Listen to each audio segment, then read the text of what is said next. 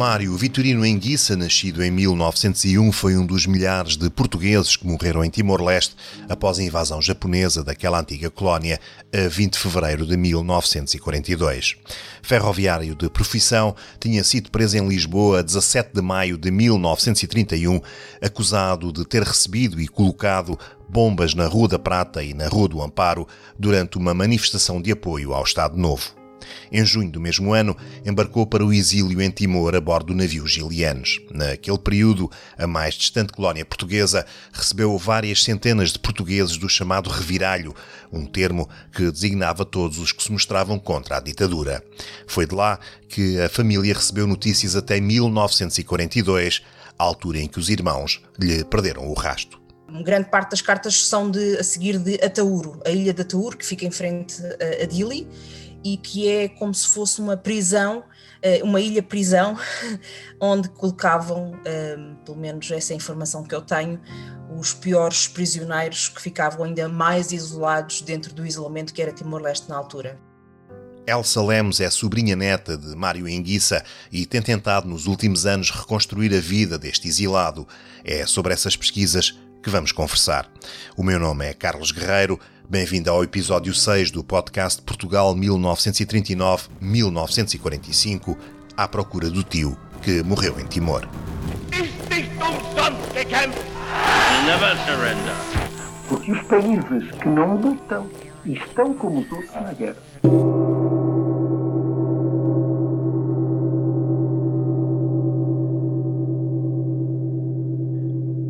Elsa Lemos é uma amiga de longo tempo. Aqui e ali até já trabalhámos juntos em questões relacionadas com comunicação. Ela é, aliás, uma das especialistas portuguesas na área da comunicação de crises, dando aulas e formações a empresas, forças de segurança e militares. E foi da avó, irmã de Mário Enguiça, que Elsa recebeu de herança não só a memória, como também a correspondência deste exilado em Timor. Olha, esta história surgiu uh, em parte porque eu sempre desde criança ouvia histórias sobre o meu tio avô. Ouvia, mas não era muita informação que eu ouvia.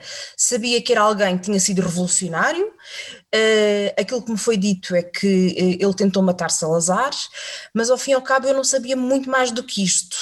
Um, e o que é que aconteceu entretanto?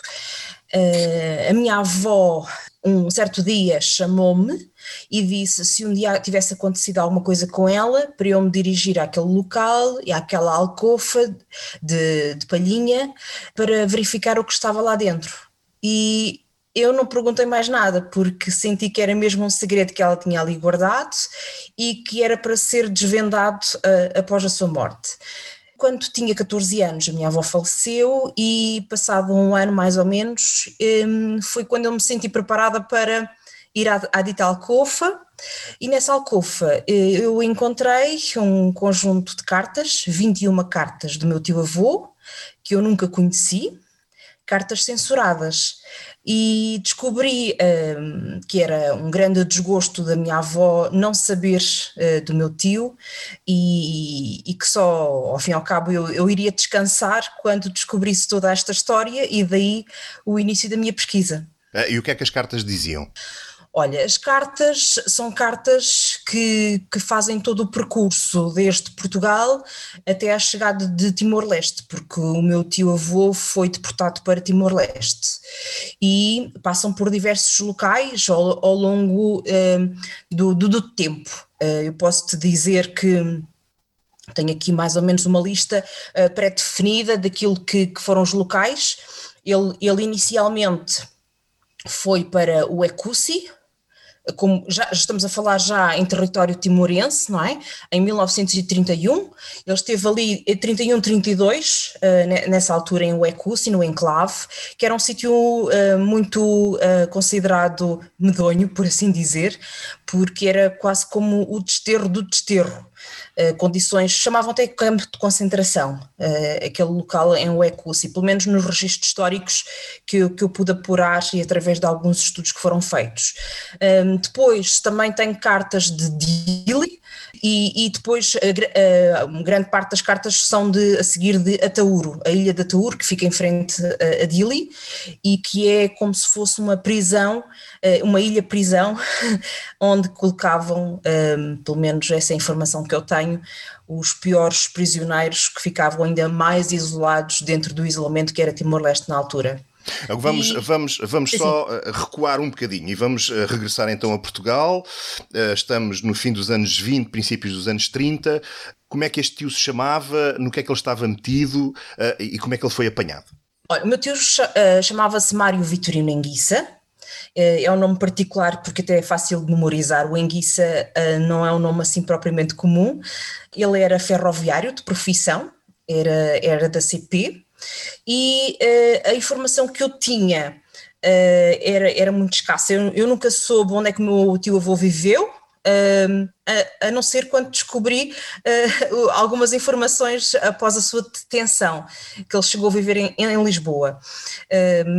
de informações mais relevantes em relação ao meu tio avô, aquilo que eu sabia que era uma pessoa muito educada, eh, que estava muito próxima da sua família, tinha sempre uma preocupação com as suas irmãs, essencialmente com as suas irmãs. Eles eram quantos? Uh, eles eram cinco. Ele, ele, ele, tinha essa preocupação de deixar a, a, família toda salvaguardada e ter essa proximidade com, especialmente com as irmãs, se preocupava-se muito. Aliás, grande parte das cartas que eram, eram dirigidas sempre à, à minha avó, mas sempre com a preocupação de perguntar como, como estavam as irmãs, os primos, sempre com, com, com esse intuito.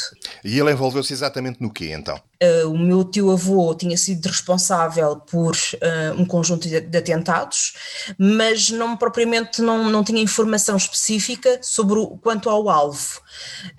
Aquilo que eu percebi é que, em, estamos a falar em maio de 31, havia um conjunto, uma jornada de luta contra a ditadura militar que envolvia políticos, oposição, estudantes universitários, operários, e que nessa altura antes de uma greve da Faculdade de Medicina de Lisboa, acabou-se por uh, provocar uma grande agitação no meio académico e, e, o, e o, meu tio-avô uh, tinha algumas ligações com, com algumas pessoas também no meio académico uh, e, e, a partir daí também deve ter surgido alguns contactos nessa vertente mais de descontentamento. E nesse descontentamento, existiram várias detenções da polícia, apreensão de bombas, espingardas, material de guerra, entre, entre eles foi uh, o, o meu tio. Portanto, ele, era, ele pertencia aqui a um grupo anarquista? Qual era a filiação política, o, o querer político dele? Uh, eu não tenho informações sobre a sua filiação política, não é muito precisa. Isto porque uh, estávamos no início da década de 30 e nesta altura ainda existia uh, um conjunto de pessoas que uh, poderiam tanto ser anarquistas, como comunistas, como revolucionários, como uh, há, há, um conjunto de pessoas que tinham a intenção de deitar abaixo uh, aqui a, a, a, ditadura e, e, promover aqui a liberdade. Isso é a minha ideia que eu tenho deste momento. aquilo que aconteceu na propriamente dito foi que nesta, nesta fase de, de, de revolução, uh, social, uh, havia um conjunto de pessoas que tanto poderiam ser, um, ehm, tanto poderiam ser, um, ai, agora está-me a faltar o nome. Republicanas, sim, democratas, sim, sim, sim, uh, comunistas. Sim, há, há, há, nos registros eu, eu, encontro todos os tipos de, de setores, desde estudantes um, ehm, a sapateiros, a ferroviários, há, há, N, há N profissões que estão envolvidas, não há propriamente um denominador comum que se possa dizer, ah, foi este setor específico que, que, que, se agrupou. Não, não, isso, isso eu não, não, não constatei. Tu já andas há anos a, a, procurar esta história. Uh, isto também mostra que ainda é difícil encontrar uh, informação sobre este período e sobre estas pessoas e sobre, sobre estes acontecimentos. É muito difícil. E isso, essa foi a grande desilusão que eu tive, porque eu, eu tinha alguma esperança que existissem muitos registros e aquilo que constatei é que a informação é muito escassa, muito dispersa e uh, muito residual. Uh, e isso foi uma grande desilusão que eu, que eu tive. Eu posso dizer que só consegui obter uma informação mais concreta sobre uh, o meu tio-avô na Torre do Tombo em 21 de dezembro de 2018. é uma data que eu não me esqueço. Foi quando eu consegui ter um acesso a uma pasta que, que, era uma pasta de um conjunto de 10 pessoas, aquilo que eu chamo célula, porque dava-me a entender que era uma célula organizada, em que entre eles uh, distribuíam material de guerra e bombas para fazerem atentados. E, e, chegaste a perceber uh, em que atentados é que ele esteve de facto envolvido ou, ou, sabes apenas que ele esteve envolvido? Curiosamente, quando, quando a primeira vez que eu tive acesso a esses documentos uh, foi um misto de emoções. Estava ansiosa, mas tinha uma calma muito estranha. Uh, e aquilo que, quando comecei a ler a documentação, porque isto faz parte do cadastro da PID, o motivo da captura uh, do, do, meu tio-avô, uh, Mário Vitorino Enguiça, era bombista. E eu estava preparada para isso porque era essa informação, a única informação que eu tinha de família, que ele era uh, bombista. Uh, ele foi detido um, uh, a 22 de maio de 1931, muito embora outros registros falem em 17 de maio de 1931, há aqui inconsistências muitas vezes nos registros. Aquilo que eu posso dizer com alguma certeza é que ele recebeu sete bombas, Uh, destas, destas sete bombas, ele passou cinco a outros membros da célula e depois fez explodir duas bombas, uma na Rua da Prata e, e outra, uh, e outra perto da Rua da Petesga. Uh, são esses dois atentados que, que, o meu tio era responsável. Isto porque neste lançamento de bombas uh, foi numa altura em que existiu uma manifestação de apoio ao governo da ditadura e, e ele recebeu de, de, dois grandes nomes, provavelmente já ouviram falar o Grácio Ribeiro e o Manuel Franco, uh, um conjunto de bombas para serem lançadas nesta altura em Lisboa, porque neste, nesta altura é, era necessário marcar aqui uma posição contra, contra a ditadura e, e estava presente nesta altura Salazar. Por isso uh, fico sempre na dúvida uh, a localização exata na altura do Ministro das Finanças no, no local ou não, mas sei que estava nos arredores do, do centro de, de Lisboa. E, e, e, sabes o que é que essas bombas causaram? Se causaram vítimas, alguma coisa? Uh, não, tenho, não tenho ideia nos, nas descrições de, de vítimas, uh, muito embora outras uh, pudessem ter tido algum tipo de, de estragos e também de, de feridos. Nestas, propriamente do, do, do meu tio-avô, não, não, tenho esse, não tenho essa informação. Ele, portanto, é, é, capturado pela, pela polícia, pela polícia política da época. Há um julgamento. Como é que tudo isso acontece e, e, e o que é que vai, o, o que é que vai não, acontecer? Não, não há julgamento. Ele é detido a 22 de maio de 1931. Depois é interrogado a 4 de junho, de acordo com os registros, e é deportado para Timor-Leste sem julgamento. E como é que ele vai para Timor? Uh, então, num, aqui no, no, cadastro que eu encontrei do, do meu tio-avô, aquilo que eu, que eu, a informação que eu tenho é que a 27 de junho uh, ele é enviado para Timor-Leste uh, sem qualquer tipo de julgamento e vai a bordo do navio um, Gilianes, o qual chegou em outubro de 1931 a, a Timor-Leste. Ele não vai sozinho, pelo que sei, vai, é um grupo grande que, que, que é deportado. É um grupo grande e, e até chegar a Timor-Leste há um conjunto de outros prisioneiros que são oriundos de, das colónias portuguesas, uh, é um conjunto muito vasto de portugueses uh, e, e de, de, de, deportados políticos, quer de, das ilhas de Cabo Verde, de, de Angola, de Moçambique, que há um conjunto de, de outros que, que, entretanto, embarcam neste navio. Portanto, digamos que Timor era uh, o último destino, é o mais longe possível. Sim, a informação que eu tenho é que quanto pior fosse o, o nível do prisioneiro, mais longe e mais uh, afastado da, civilização propriamente dita uh, seria o seu destino. Ele chega a Timor e ele acaba, como muitos outros portugueses desse, desse período, muitos outros portugueses deportados, uh, uh, vai ter que organizar, reorganizar a sua vida. O que é que tu sabes dessa, dessa, dessa vida lá longe? Olha, não sei propriamente quase nada. uh, a partir do momento que ele chega a Timor-Leste, a informação que eu tenho é, é, é dos percursos através das cartas uh, do Ecussi, Dili, Atauro, uh, e depois um, a, a, última estadia, pelo menos, é na zona de Liquiçá, essa é a informação que eu tenho, e dentro destes locais, curiosamente, eu encontrei a tese de mestrado de, de uma estudante que, que, referia o nome do meu tio-avô e ao qual eu contactei nesta descoberta.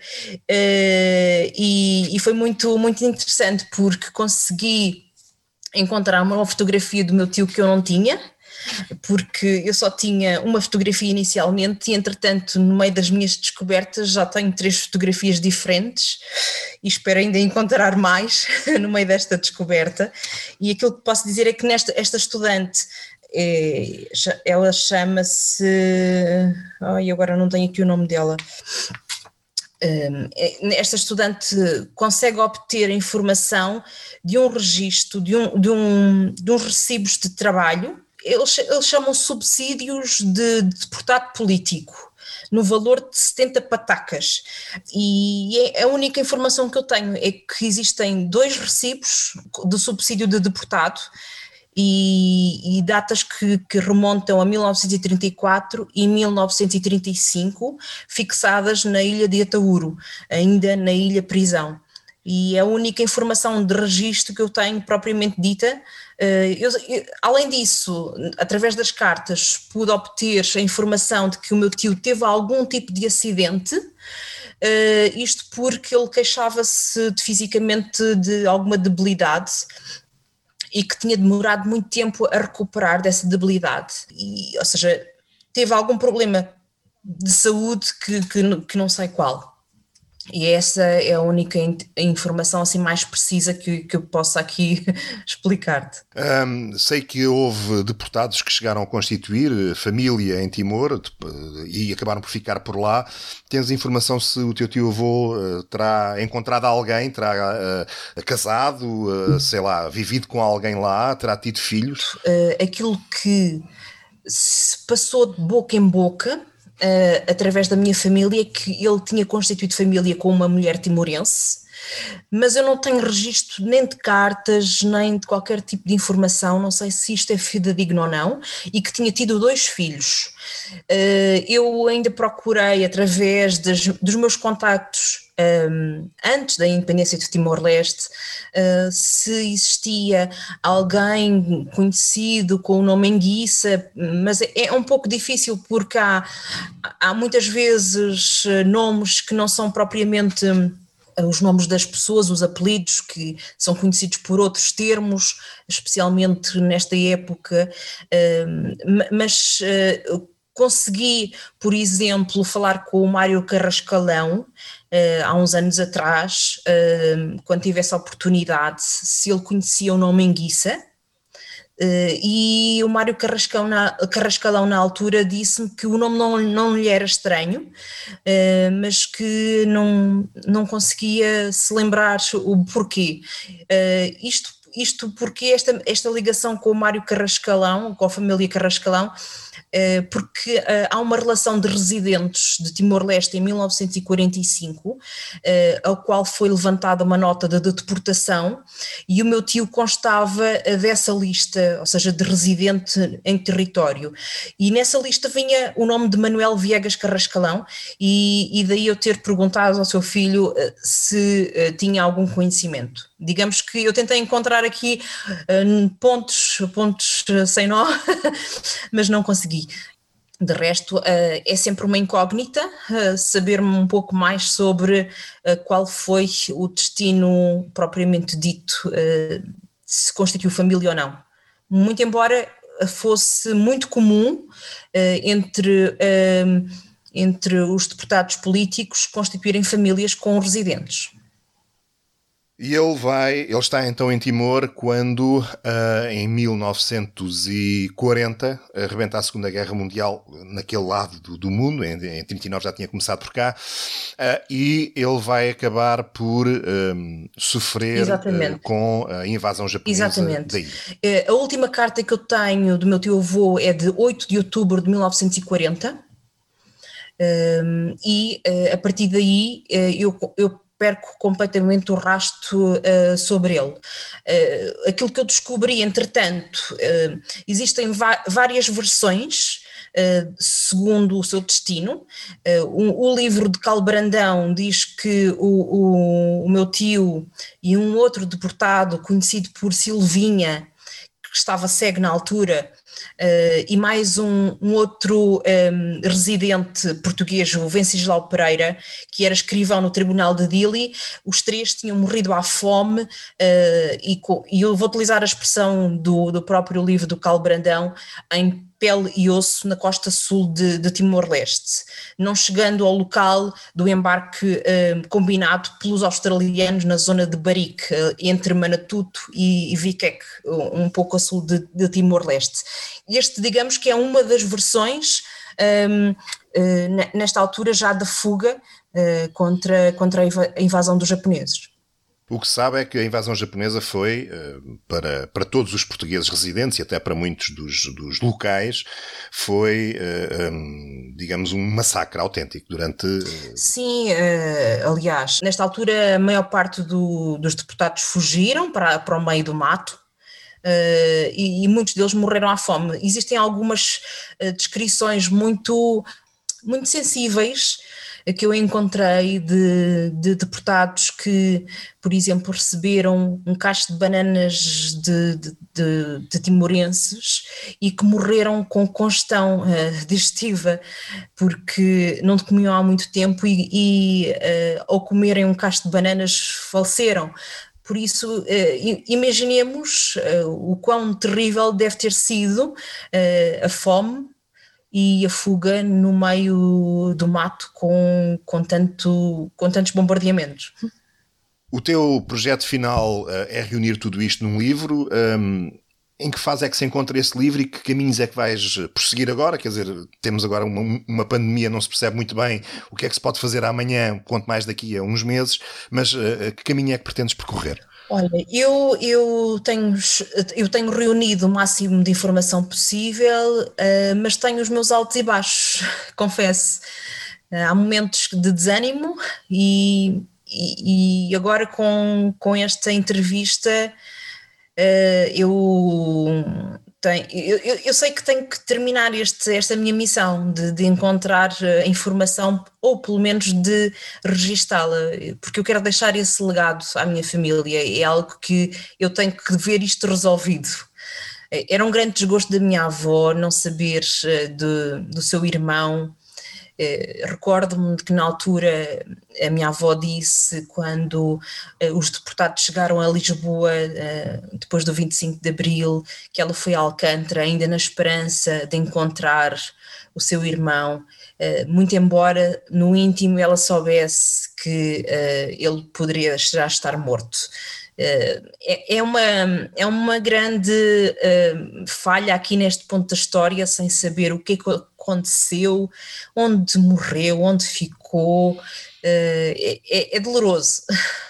E que caminho é que, é que pretendes continuar a fazer? Sei que tens ligação ao Timor também, já falaste disso. Pretendes lá regressar? Eh, acreditas que ainda existam documentos para, para descobrir? Sim, eu, eu, eu pretendo, eu pretendo ir a Timor-Leste, muito embora uh, a minha ligação com Timor-Leste sempre foi muito forte um, através desta história do meu tio-avô e, e, a qual também me conectou com o movimento de libertação da independência de Timor.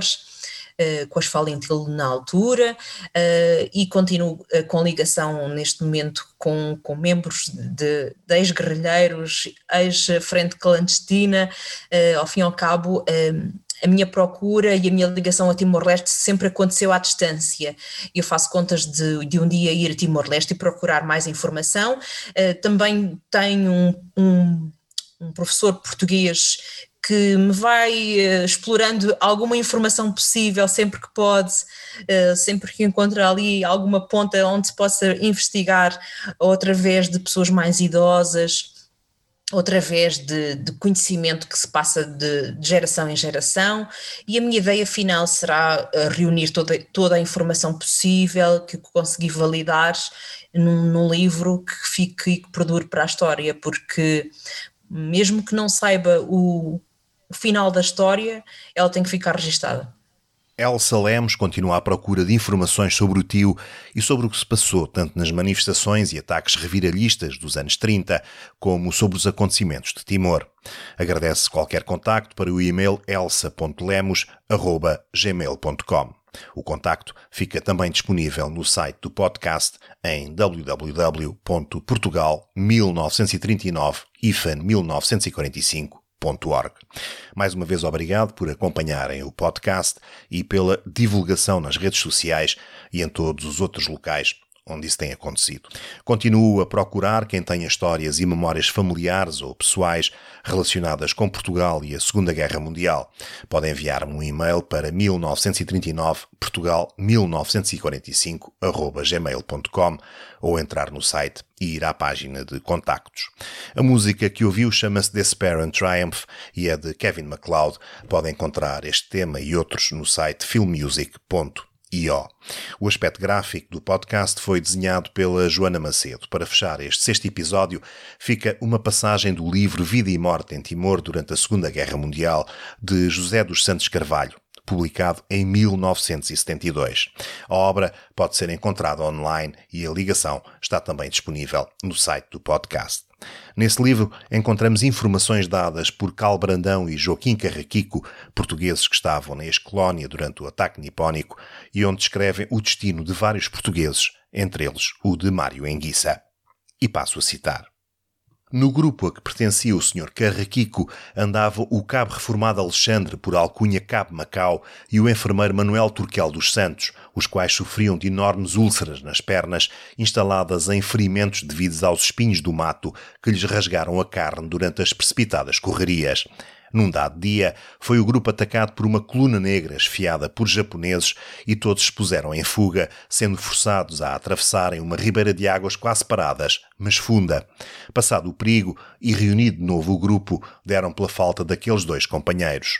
Timorenses amigos lhes vieram depois comunicar terem encontrado os dois cadáveres boiando na ribeira. Deduziram que o afogamento teria sido motivado pela debilidade dos membros inferiores que não permitiu-o aguentarem-se de pé, nem a nado.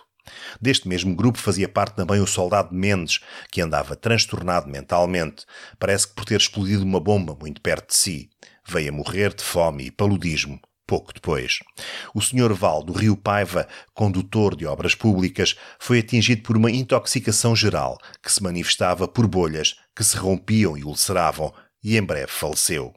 O Sr. Soares, que no tempo de paz estava empregado na plantação do Sr. Sebastião da Costa, no posto de Era, fazia parte de um grupo de foragidos que foi atacado por uma coluna negra. Enervado, em vez de fugir, enfrentou a turba de pistola em punho. Lançaram então contra ele uma granada de mão que o vitimou. O padre Francisco Madeira andava num grupo de que fazia parte, além de outros, o deportado Sr. Jacinto Estrela e recebeu de um amigo timorense o presente de um cacho de bananas no momento em que se encontrava com desesperada fome. A abundante e não habitual refeição provocou-lhe, porém, uma indigestão que o vitimou. Lembra-se ainda o Sr. Carraquico de três portugueses europeus que morreram à fome, só com pele e osso, na costa sul.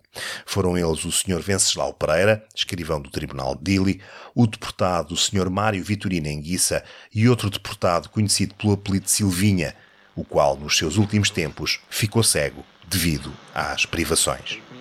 Fim de citação. Obrigado por me acompanharem.